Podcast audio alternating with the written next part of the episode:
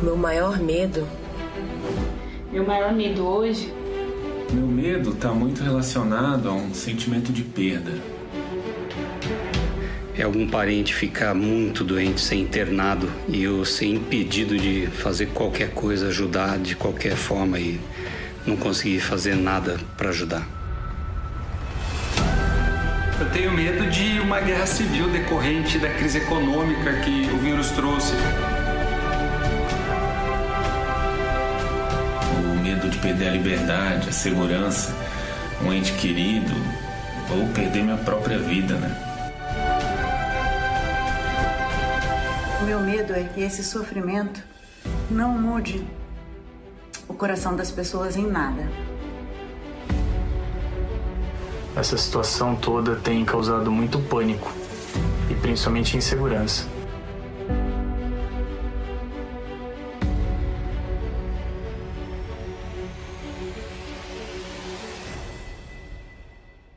Meus amigos e amigas da família estendida Chácara Primavera, é muito bom poder estar em contato novamente com cada um de vocês.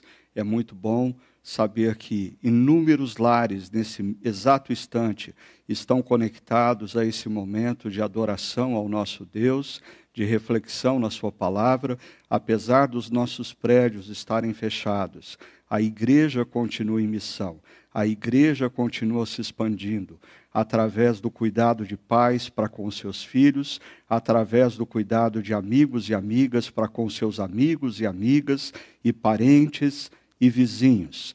E hoje ah, nós estamos retomando aqui a nossa série Não Tenha Medo, e nós temos estudado acerca de momentos da história bíblica em que Deus se manifesta a homens e mulheres a diferentes contextos e que a palavra de Deus vem e diz a eles: não tenham medo, apenas confiem no meu amor e no meu carinho.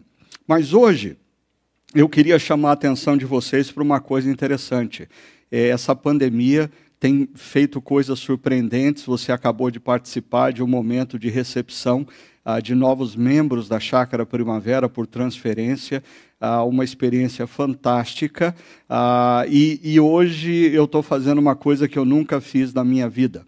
Eu estou pregando em duas igrejas simultaneamente diferentes sermões. É verdade. Olha só, eu fui convidado para participar ah, da festividade de aniversário da igreja, da primeira igreja presbiteriana independente de Londrina, 82 anos. Aquila, dá uma, um zoom aí para o pessoal poder ver na tela que eu estou ali na programação. Ah, e, e perceba uma coisa: é, é, é o culto agora, das 10 horas da manhã. Eu estou lá, estou aqui, e agora você ficou em dúvida qual das duas é a gravação. Mas ah, é interessante como igrejas estão se inovando, igrejas estão buscando novas formas. Ah, eu, particularmente, tenho ah, procurado não é, atender convites para é, entrevistas em live ou outros eventos online, porque cresceram muito esses eventos e a nossa comunidade, a Chácara Primavera, tem demandado muito tempo. Nós estamos no momento em que nós estamos repensando a nossa comunidade, é, repensando as nossas estruturas, repensando a nossa equipe de trabalho. Então, eu tenho procurado me dedicar mais a esse repensar da nossa comunidade. No entanto, a razão pela qual eu aceitei esse convite lá da primeira IPI de Londrina ah, é, é, é, muito especial. Algumas pessoas talvez não saibam, mas deixa eu mostrar isso para vocês.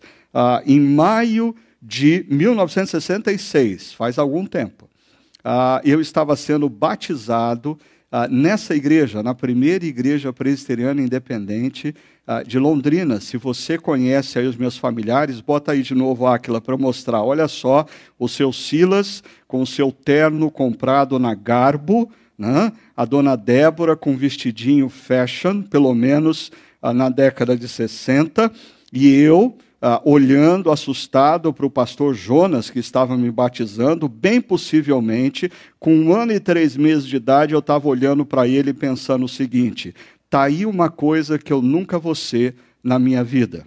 Bom, e aqui estou eu, e eu queria relembrá-los acerca ah, do que nós temos falado essencialmente nessa série. A essência do medo reside ou nasce na nossa falta de confiança no amor e no cuidado de Deus para com as nossas vidas. Desde Gênesis capítulo 3, é a falta de confiança no amor de Deus, a falta de confiança no cuidado de Deus que faz com que o homem e a mulher se escondam do próprio Deus. Mas deixa eu colocar isso em outras palavras. Veja só, o medo se intensifica na medida em que damos lugar à dúvida acerca do amor e do interesse de Deus para com as nossas vidas. Perceba que a tentação de Jesus no deserto ah, consiste basicamente em colocar na mente e no coração de Jesus uma dúvida. Deus efetivamente o ama? O Pai Celeste efetivamente cuida de você?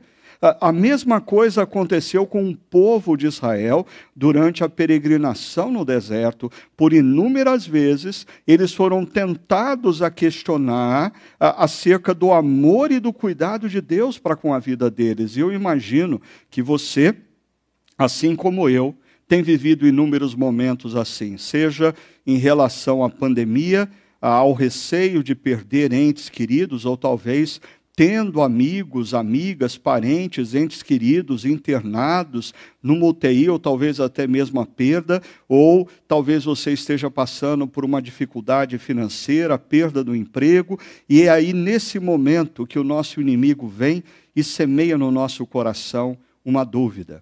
Deus realmente te ama? Deus realmente se importa com você? Por que, que você está passando então por isso? Bom, Hoje, eu queria uh, conversar com vocês, e botando aqui o pessoal da comunicação a começar pelo João meio em desespero, mudando um pouquinho a nossa ênfase, mas permanecendo no mesmo texto. Diante de, não tenha medo diante de momentos de tensão e cansaço. Não tenha medo diante de momentos de tensão e cansaço. Eu resolvi mudar a temática, porque eu creio que todos nós estamos vivendo um momento de grande tensão e de grande cansaço. A tensão vem do mundo profissional, a tensão vem da economia, a tensão vem ah, das notícias ah, a cada semana de pessoas queridas sendo hospitalizadas e a perda de pessoas conhecidas. O cansaço vem a partir de quatro meses que nós estamos vivendo ah, intensamente cada período dessa pandemia. O que Deus tem para nos dizer? Como Deus pode nos visitar? No dia de hoje e dissipar do nosso coração a tensão e o cansaço a partir da voz que vem da Sua palavra. Preste atenção. Nós vamos estar conversando sobre Lucas capítulo 8, do verso 40 ao verso 56. E a estrutura básica desse texto, como eu sempre gosto de mostrar para vocês, tem dois personagens centrais. Primeiro, um homem sob tensão, ou seja, um homem que tem a sua filha de 12 anos de idade à beira da morte. Esse homem sai de casa desesperado, buscando ajuda para salvar a sua única filha. Ah, perceba que nos tempos bíblicos as famílias eram relativamente grandes, não era comum uma pessoa ter um único filho, se esse indivíduo tinha uma única filha, ele ou a esposa deveriam ter algum tipo de problema, e ele sai desesperado para socorrer e para salvar a vida da sua única filha. E de repente, nessa história surge um outro personagem, uma outra personagem, que é uma mulher esgotada uma mulher que há 12 anos está procurando solução para um problema de, um, de, um, de uma hemorragia incontida, possivelmente um problema relacionado ao fluxo menstrual dessa mulher, uh, e ela tinha uma hemorragia incontida por 12 anos, o mesmo tempo de vida da filha daquele primeiro homem, essa mulher buscava solução para sua enfermidade, mas ela gastou todo o seu dinheiro com os médicos da época, não encontrou solução, então, além de enferma, ela passa a ser endividada e ela está esgotada esgotada de buscar solução para o problema que ela estava enfrentando. Aí perceba então que a estrutura geral desse texto começa com uma multidão alegre. Jesus voltou para a margem oeste do Mar da Galileia e a multidão resolveu fazer festa. A multidão resolveu ir às ruas. A multidão resolveu uh, uh, se divertir e se alegrar com a presença do Mestre. O problema é que essa multidão não tinha a percepção, ou faltava a essa multidão a sensibilidade para observar que no meio dela existe um pai sob profunda tensão. A sua filha está à beira da morte. E esse pai, sob profunda tensão, não consegue perceber que talvez muito próximo dele existia também uma mulher esgotada física e emocionalmente, porque lutava contra uma enfermidade há 12 anos. Mas mesmo essa mulher, ah, que interrompe a, a, passagem de Jesus naquela cidade, não se dá conta que, ao interromper a passagem de Jesus, ela aumenta a tensão de um pai ah, porque uma notícia chega naquele exato instante para aquele pai dizendo: a sua filha morreu. Não precisa mais esperar ou ah, ficar é é é, aborrecendo o mestre. Perceba, aqui, além do problema da tensão e do cansaço, nós temos também o problema da empatia em tempos de tensão e cansaço. Porque em tempos de tensão e cansaço, nós temos o perigo de acharmos que as pessoas precisam ser o alvo da expressão da nossa atenção, da expressão do nosso cansaço, como se as pessoas que nos escutam, como as pessoas que recebem as nossas palavras ou interagem conosco, também não estejam vivendo seus próprios problemas e, consequentemente, também estejam em tensão e cansaço. Deixa eu exemplificar isso com uh, um, um, um, episódio de uma série uh, da Netflix chamada Dark. Uh, eu vou trazer aqui para vocês e apresentar dois personagens dessa série. A primeira personagem é a Catarina Nielsen e a segunda personagem é a Regina Tiedemann. A, a, a Catarina Nielsen, num determinado momento dessa série, é, perde um filho. Seu filho desaparece, ninguém sabe exatamente o que aconteceu com aquela criança e ela entra num período de alta tensão, porque afinal de contas o, o, o filho mais novo dela desapareceu e ela não sabe o que aconteceu. Ah, num determinado momento, ela está assistindo um programa de rádio que fala sobre esse desaparecimento, e ela liga para a rádio, e ela dá um depoimento, e ela faz certas acusações indiretas a uma usina nuclear, usina nuclear que o CEO dessa usina é justamente o marido da Regina Tiedemann. E a Regina Tiedemann escuta essa entrevista e fica profundamente incomodada com as acusações que são feitas ao seu marido. Aí, de repente, vem a cena que eu queria dar foco a vocês. A, a Catarina Nielsen está saindo da escola onde está acontecendo uma reunião e a Regina Tiedemann está chegando na escola e as duas se cruzam no hall. A Regina Tiedemann solta um comentário ácido para Catarina. A Catarina responde e de repente as duas vão para as vias de fato. O clima pega fogo. As duas rolam no chão, uma batendo, socando a outra, a outra. Então, uma série de TV vira uma competição de MMA. Agora, pare e pensa comigo. O que a Regina não sabia era que naquela manhã além do problema relacionado ao filho, a Catarina Nielsen descobriu que o seu marido tinha um caso extraconjugal com uma amiga da adolescência. E o que a Catarina Nielsen não sabia sobre a Regina Tideman é que naquela manhã a Regina recebeu ah, o resultado de exames médicos e foi constatado e diagnosticado que ela estava com câncer e com metástase ah, e tinha talvez meses de vida. Perceba, nós temos aqui um problema de falta de empatia. E eu acho que em tempos de tensão e cansaço, nós precisamos praticar empatia. Em tempos de tensão e cansaço, nós precisamos nos conscientizar que o outro também está sob tensão, que o outro também está cansado. Nós precisamos minimizar as nossas palavras, nós precisamos adoçar os nossos comentários, nós precisamos pensar. Se antes a gente tinha que pensar dez vezes antes de falar, agora talvez a gente tenha que pensar umas 20, umas 30 vezes antes de falar. Há algumas semanas atrás, eu, ah, num final de tarde, é, troquei ah, uma conversa com um amigo e fiz uma brincadeira com ele, uma brincadeira que, em condições normais, não teria problema algum. E, na verdade, eu achei que ele tinha, de fato, encarado como uma brincadeira.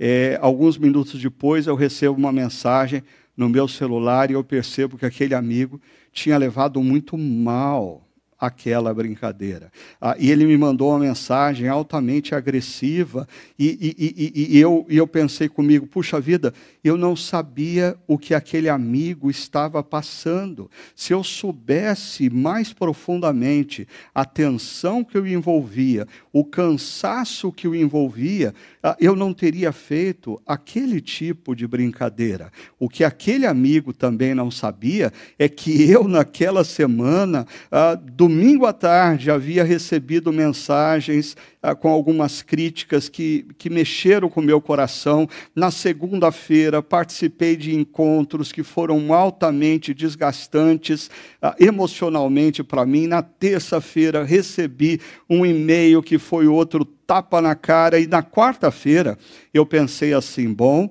hoje é o primeiro dia da semana em que tudo correu bem. E no final do dia, um novo episódio de desencontro nas relações. Por isso, eu diria que em tempos de tensão e em tempos de cansaço, como nós estamos vivendo, nós precisamos colocar uma coisa na nossa mente e priorizar no nosso coração é tempo de nós praticarmos empatia. Nós percebemos que não apenas nós não estamos bem, o outro também não está bem. A coisa é tão séria que eu estava observando é, é, um tempo atrás meu, meu, meu neto ah, brincando com os bonecos dele, todos os super-heróis super da Marvel, e aí ele colocou todos assim num degrau da escada, ah, e ele colocou o Capitão América, ele colocou o Homem-Aranha, ele colocou o Hulk, ah, ele colocou, foi colocando, mas de repente o Batman estava de barriga para baixo. O único que estava de barriga para baixo era o Batman. Aí eu o questionei, falei, ah, ah, Gabriel, o que está acontecendo com o Batman? E ele me disse, ah, o Batman não está bem emocionalmente. Até o Batman não está bem emocionalmente nos tempos que nós estamos vivendo. Por isso, pratique empatia. Mas vamos então, depois de introduzirmos a série Dark, vamos voltar para a nossa série Não Temas, ah, e veja o verso 40, leia comigo o que Lucas relata. Quando Jesus voltou, uma multidão recebeu com alegria. Nós já falamos sobre essa alegria da multidão, pois todos o esperavam. Então, um homem chamado Jairo, dirigente da sinagoga, veio e prostrou-se aos pés de Jesus, implorando-lhe que fosse à sua casa, porque a sua única filha, de cerca de 12 anos, estava à morte.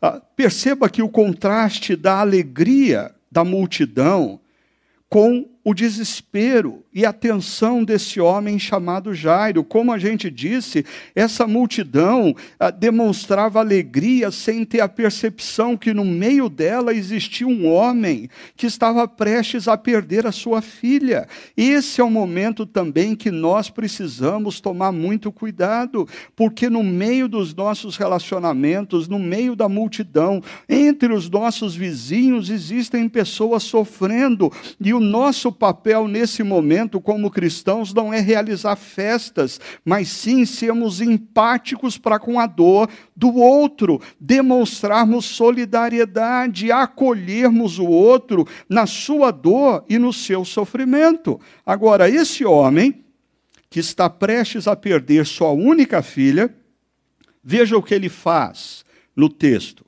Ele veio, prostrou-se aos pés de Jesus, implorando-lhe que fosse à sua casa. Três verbos aqui que eu queria uh, destacar. Ele veio, ele, ele, ele buscou a presença de Jesus, ele se prostra diante de Jesus, demonstrando claramente que, apesar da importância social que ele tinha como dirigente da sinagoga, ele estava diante de alguém superior a ele, Jesus. Ele reconhecia que ser dirigente da sinagoga, naquele momento, de pouco lhe valia diante da proximidade da morte para com a sua filha. E o terceiro verbo, clamar, ele implora a Jesus, ele clama a Jesus. E, ah, numa das primeiras ah, gravações que eu fiz, logo no início da pandemia, ah, eu fiz menção para a igreja que nós não estaríamos nos reunindo publicamente, e eu também procurei destacar o fato de que me preocupava que os dirigentes políticos, aqueles que ditam o rumo da nossa cidade, governo e país, no início dessa pandemia, eu não escutava deles a expressão: Deus tenha misericórdia de nós. Ah, nós precisamos orar. E é interessante como, passados quatro, cinco meses, ah, hoje pela manhã mesmo, ouvindo o noticiário de uma rádio, ah, eu ouvi ah, dos lábios de um médico que estava sendo entrevistado, um pesquisador de um hospital e uma universidade de São Paulo. Ele termina a entrevista dizendo: Vamos orar para que Deus nos abençoe.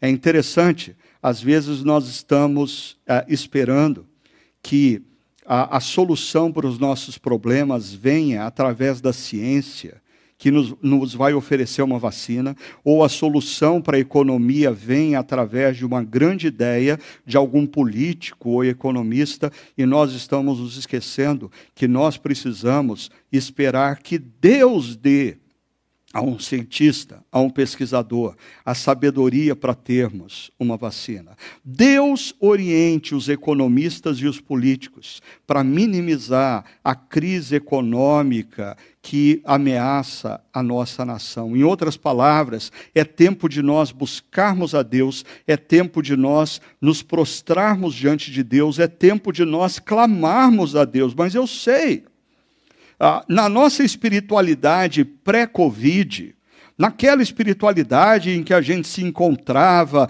ah, em ah, ah, espaços para o louvorzão, para cantarmos e celebrarmos a vitória, e a pregação falava constantemente da prosperidade, que nós somos filhos do rei. Ah, nessa espiritualidade doentia, pré-Covid, não existe espaço para busca prostração e para o clamor.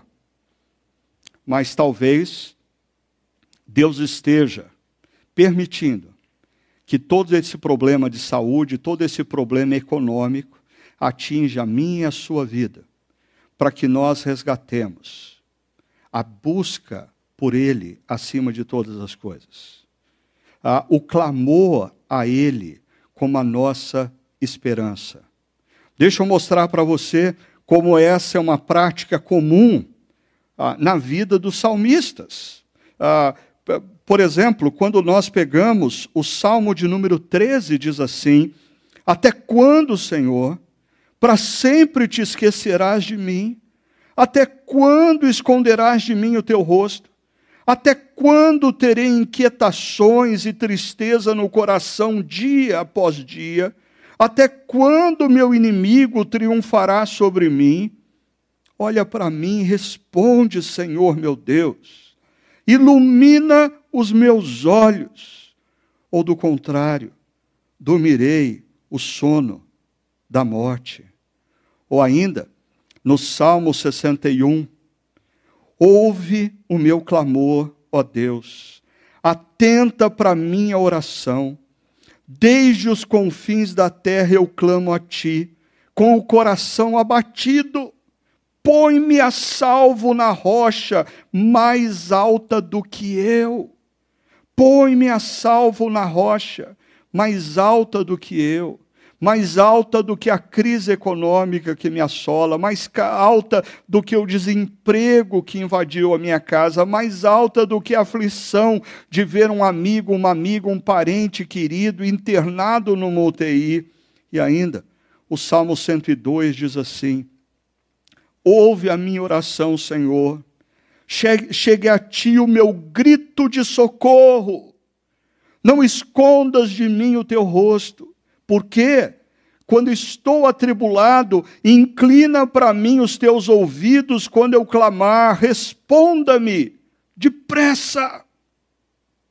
Possivelmente, essas pessoas ou esses salmistas nos ensinam como orar quando estamos, por exemplo, diante da notícia de um parente, um amigo internado no UTI, ou diante da dor, da perda de um parente ou uma amiga querida, ou ainda quando nós estamos diante do desemprego, ou falta de alternativas para a nossa própria empresa, ou ainda quando o isolamento e saúde, de, a, a, a, o isolamento de pessoas queridas e a saudade de momentos agradáveis começam a abalar o nosso coração.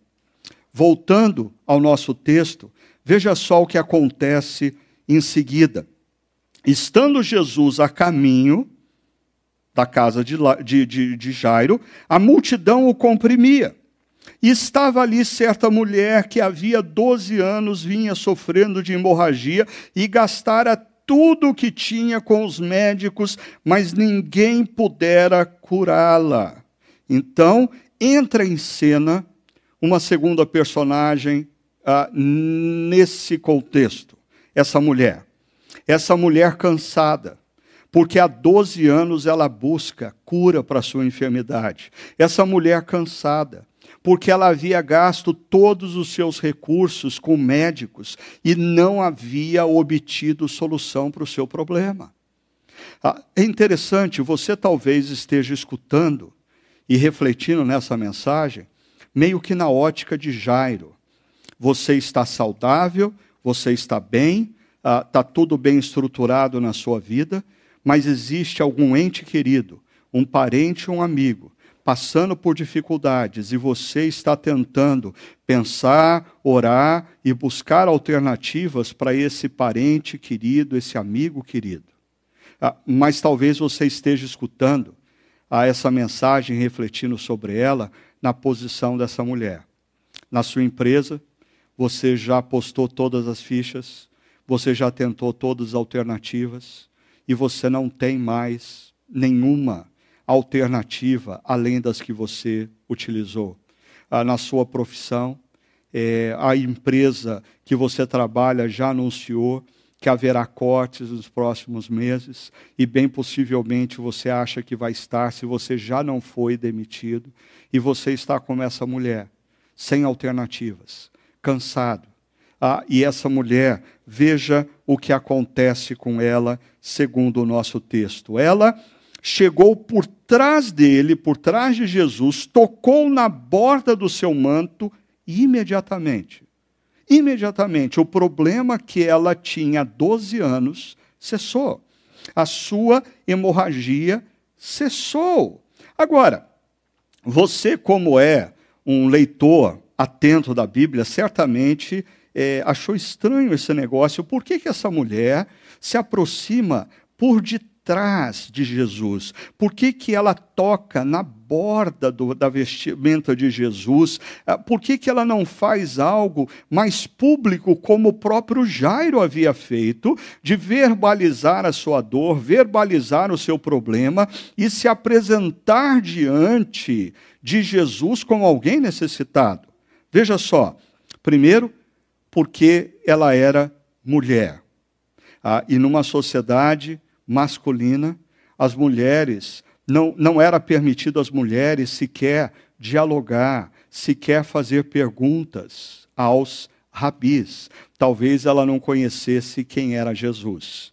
Ah, porque no próprio capítulo 8 de Lucas, que nós estamos estudando, é interessante que o capítulo começa dizendo que Jesus era acompanhado pelos doze discípulos e várias mulheres. As mulheres faziam parte do grupo de discípulos de Jesus. É interessante que nesse texto Jesus vai curar uma mulher e vai ressuscitar uma menina, enfatizando a importância da mulher ah, no plano redentivo de Deus. Mas essa mulher tomada por essa consciência de que ela não poderia fazer, ela simplesmente se aproxima por detrás de Jesus e só toca na sua veste.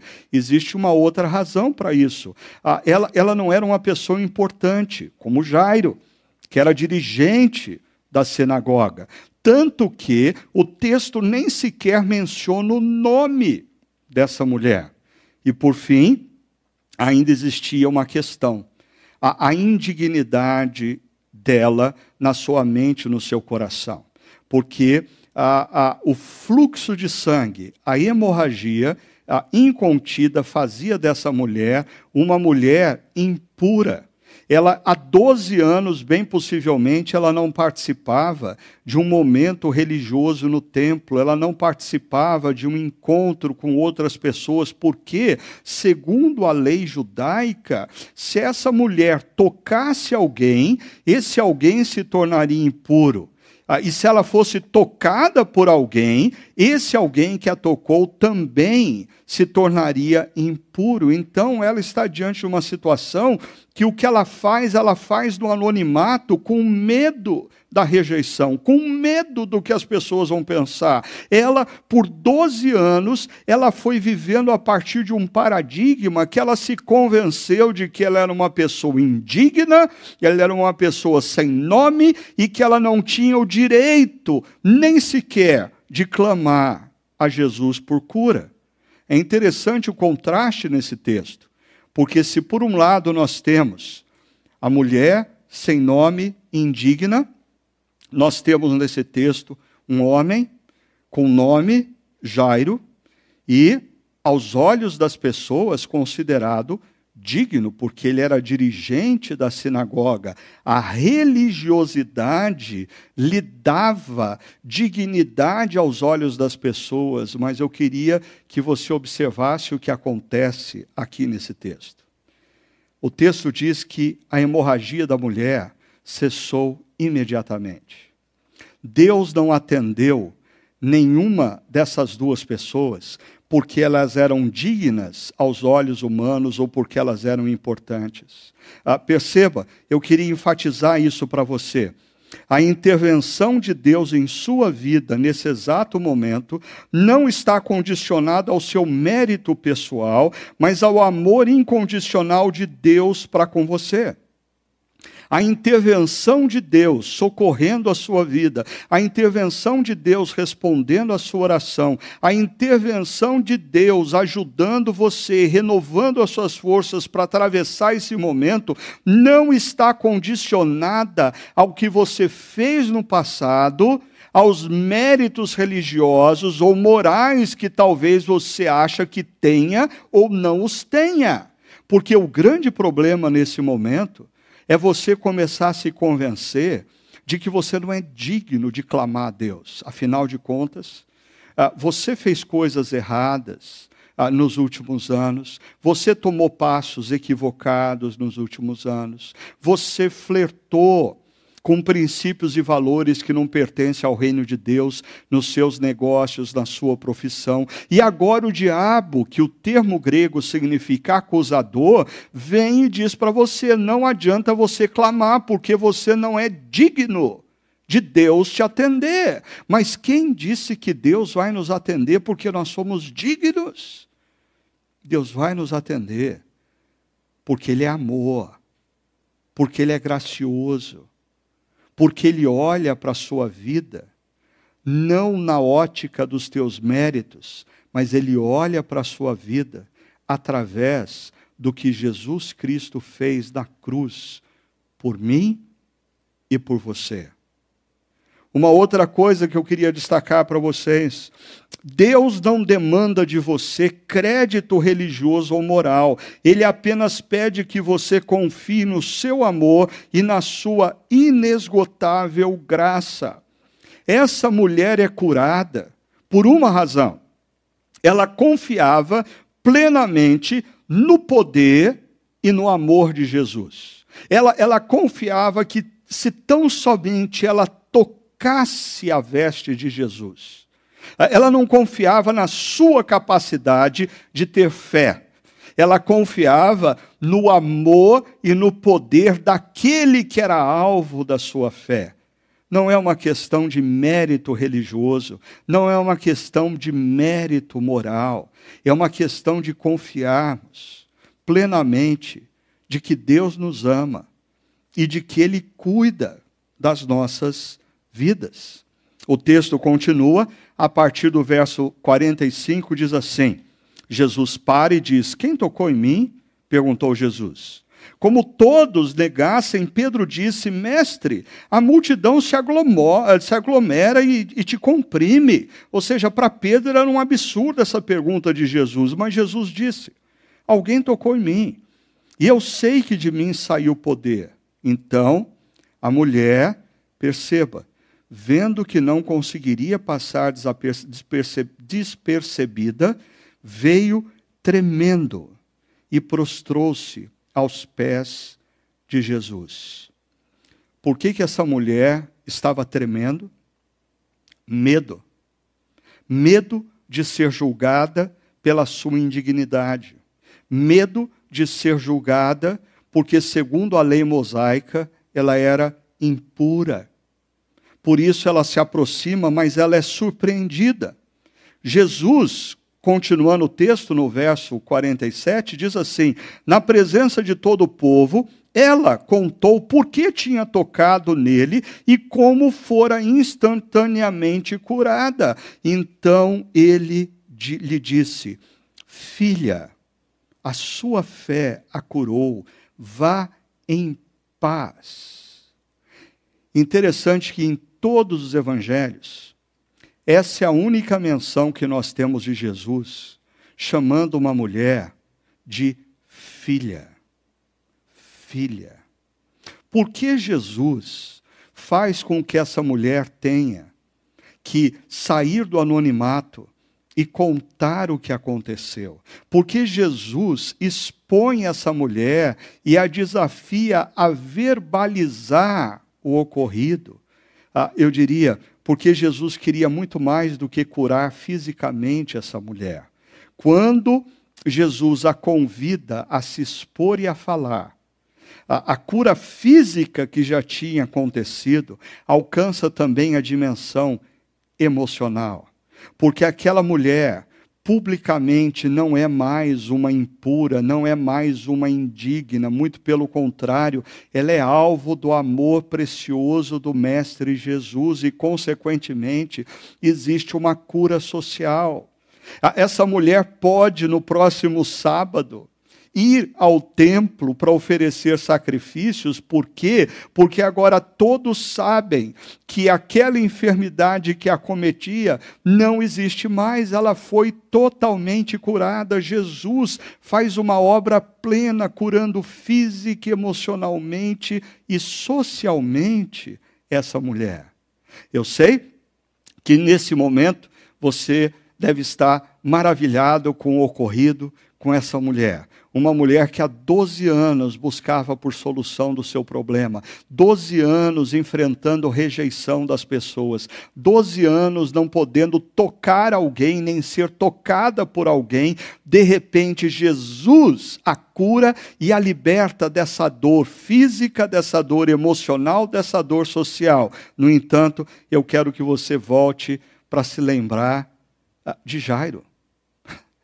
Jairo disse que a sua filha estava à beira da morte, e Jairo está vendo Jesus parando no meio da multidão para questionar quem o tocou. Ah, e, e, e Jairo está ali ouvindo aquela mulher explicar o que aconteceu, e enquanto essa mulher vibra de alegria, Jairo intensifica o seu desespero, porque a sua filha está morrendo, e de repente chega uma notícia, verso 45. Enquanto Jesus ainda estava falando, chegou alguém da casa de Jairo, o dirigente da sinagoga, e disse: Sua filha morreu. Não incomode mais o mestre.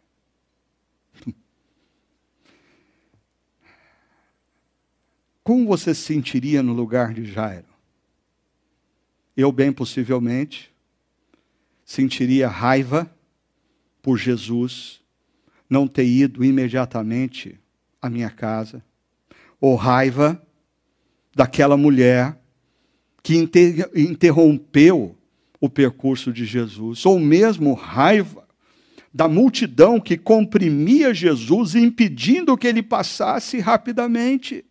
A, a tensão faz com que a gente comece a sentir raiva ira. E nós precisamos tomar cuidado, porque a palavra de Deus diz que nós, a, a, o, o, sentimento de indignação diante de algumas coisas, muitas vezes é inevitável, mas dar vazão a ele e fazer dele um pecado está sob o nosso controle, principalmente aqueles que têm a força e o poder do Espírito Santo em suas vidas. Irai-vos, mas não pequeis. Alguém já disse, você não pode impedir que um pássaro sobrevoe a sua cabeça, mas você pode impedi-lo de fazer ninho na sua cabeça.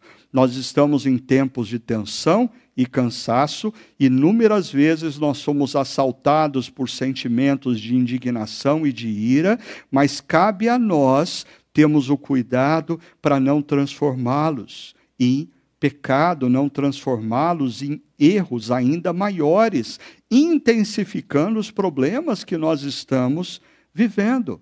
Voltando ao texto, diante dessa afirmação, sua filha morreu, não incomode mais o mestre. Eu queria chamar a sua atenção agora para ver o que acontece. Ouvindo isso, Jesus disse a Jairo: Não tenha medo, tão somente creia e ela será curada. Não tenha medo, tão somente creia. Não tenha medo, tão somente creia. Ah, eu acho que essa voz de Jesus, ela é direcionada para muitos de nós nesse momento. Muitos de nós que estamos enfrentando dificuldades, que muitas vezes nos parecem maiores do que as nossas próprias forças, muitos de nós que estamos sob tensão, muitos de nós que estamos cansados. A palavra de Jesus é: não tenha medo, tão somente confie, coloque a sua confiança no meu caráter, coloque a sua confiança no meu amor por você. Coloque a sua confiança no meu cuidado pelo, pela sua vida. E aqui nós precisamos perceber o seguinte: mais uma vez, assim como nós vimos duas ah, reflexões atrás, a quem você vai escutar? Existem vozes nesse texto, vozes da desesperança, que dizem para Jairo: Jairo, sua filha morreu. Não incomode mais o mestre. Pare de clamar, pare de buscar, não existe mais esperança para a sua situação, mas existe a voz de Jesus dizendo: não tenha medo, tão somente confie no meu amor, confie no meu cuidado para com a sua vida, mesmo que as coisas não tenham funcionado como você previa, é porque talvez Jairo idealizou a solução para o seu problema da seguinte maneira: ele busca Jesus, ele clama a Jesus e Jesus sai correndo imediatamente e vai direto para sua casa, mas de repente Jesus resolve parar no meio da multidão para questionar quem havia tocado ele. E aí Jesus começa a estabelecer o diálogo com uma mulher que Jairo nunca viu na vida. Ah, muitas vezes Deus toma caminhos que não são os nossos caminhos. Muitas vezes nós nos deparamos com situações que não foram as situações que nós planejamos no passado. Mas nós precisamos ouvir a voz de Jesus dizendo a nós: não tenha medo, tão somente confie. Confie no meu amor, confie no meu cuidado para com a sua vida. E aí, veja só, o texto diz que Jesus vai à casa de Jairo e aí existe uma mudança de cenário, porque a multidão que inicialmente se alegrava, agora a multidão caiu na real. Agora a multidão se depara com a morte. É interessante, a gente está vivendo esse tempo complicado, aonde ah, eu pude perceber inúmeras vezes, inúmeras situações, pessoas lidando com essa pandemia, desprezando os seus efeitos e até sendo irresponsável diante da necessidade de isolamento social até o momento em que um ente querido, até o momento em que um amigo próximo ah, tem que ser internado numa UTI e, e dias de angústia se seguem. Essa multidão que se alegrava agora, ela lamentava e chorava. Mas aí acontece algo dentro da casa que eu quero destacar e assim a gente vai encerrar. Ah, diz o texto: Ele, Jesus, a tomou pela mão e disse: Menina, levante-se. É interessante que o mesmo relato no Evangelho de Marcos, diz que Jesus, ah, Marcos enfatiza a frase em aramaico usada por Jesus, talita come. Ah, talvez ah, essa frase foi tão marcante para os três discípulos que presenciaram a cena, que ela ficou na mente da igreja primitiva e Marcos registrou talita come, porque aquela menina estava morta. E Jesus toca na mão daquela menina. E eu queria lembrar você o seguinte: existiam duas formas de alguém se tornar impuro, segundo a lei judaica. A, a, a primeira era tocar ou ser tocada por uma mulher que estivesse no seu período menstrual. A segunda era tocar num cadáver. E no mesmo dia, Jesus faz as duas coisas. E não é ele que se torna impuro, é quem o toca ou quem ele toca que se torna puro. E essa menina se levantou, essa menina voltou à vida. eu, eu estava ainda hoje pela manhã pensando um pouco mais nesse texto e me ocorreu o seguinte: talvez você esteja participando dessa reflexão como esse pai que está em busca da solução para o problema que um ente querido está enfrentando. Ah, talvez você esteja escutando essa reflexão como essa mulher, desesperada, ah, já cansada, porque todas as suas ah, alternativas não deram certo e você está precisando tocar na veste de Jesus e confiar na graça e no amor dele, não nos seus méritos. Mas talvez alguns de nós estamos hoje como essa menina nós nos sentimos já sem nenhuma energia de vida. A vida se esgotou e nós precisamos ouvir a voz de Jesus dizendo: Talita cume. Talita cume. Eu creio que essa voz que vem de Jesus. É a mesma voz que talvez levou Ruth, num momento de crise, de fome na terra, não sucumbir à depressão como a sua sogra Noemi, e ela se levantar e dizer: Eu vou catar espigas. De onde vem essa energia? Eu só posso explicar por uma ação poderosa do Espírito Santo de Deus, dizendo ao coração abatido, dizendo à vida cansada, dizendo a quem já sucumbiu diante da tensão: Talita, cume, levanta, volta à vida. Ah, e eu diria, essa voz que vem de Jesus dizendo Talita cume, é a mesma voz que no princípio de todas as coisas, de forma altamente poderosa, disse: haja luz. E o que aconteceu? Houve luz. Assim, eu quero concluir essa reflexão ponderando com você ah, três práticas. Primeiro, a prática da espiritualidade cristã.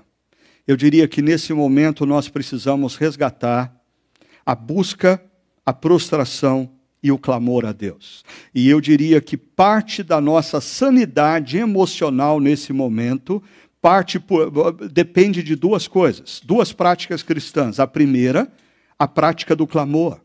A segunda, a prática da confissão uns aos outros, porque a Bíblia diz que quando nós confessamos uns aos outros, nós somos curados. Então, talvez a gente esteja precisando se encontrar com amigos ah, no Zoom e dizer: está doendo, eu não estou dando conta, eu estou aflito, eu estou cansado, ore por mim, ore por mim. Mas resgate a busca por Deus, a prostração diante de Deus e o clamor diante de Deus, porque isso é parte da nossa sanidade nesse momento.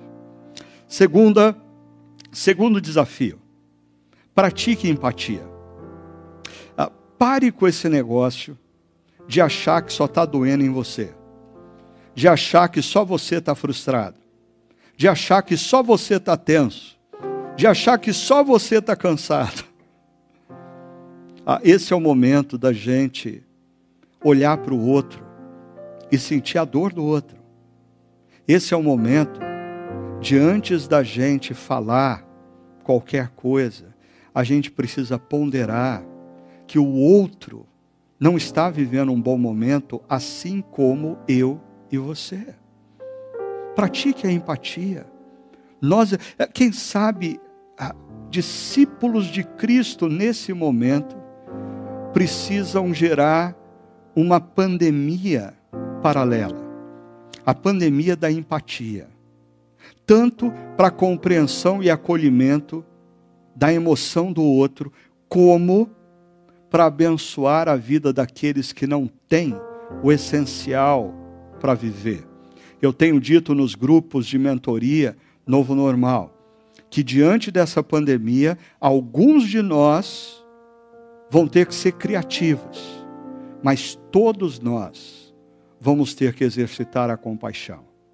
Alguns de nós, enquanto profissionais, donos de empresa, vamos ter que ser criativos, mas absolutamente todos nós vamos ter que exercitar a compaixão. E um último desafio.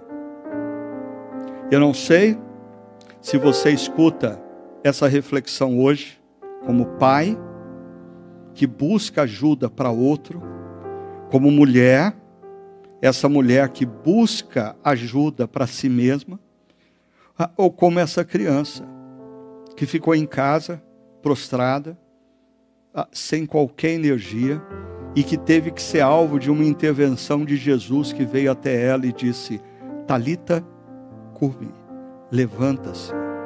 E a vida energizou novamente o seu corpo. É um milagre que o mesmo Jesus que fez no passado pode fazer hoje, aí aonde você está. Ah, mas eu queria lembrar você que a frase de Jesus para Jairo, ela é central para nós nessa manhã. não tenha medo. Tão somente confie. Jairo, confie no meu amor. Jairo, confie nos meus caminhos. Jairo, confie no meu cuidado para com a sua vida. Agora, tira o nome de Jairo e coloca o seu nome. Meu filho, minha filha, não tenha medo.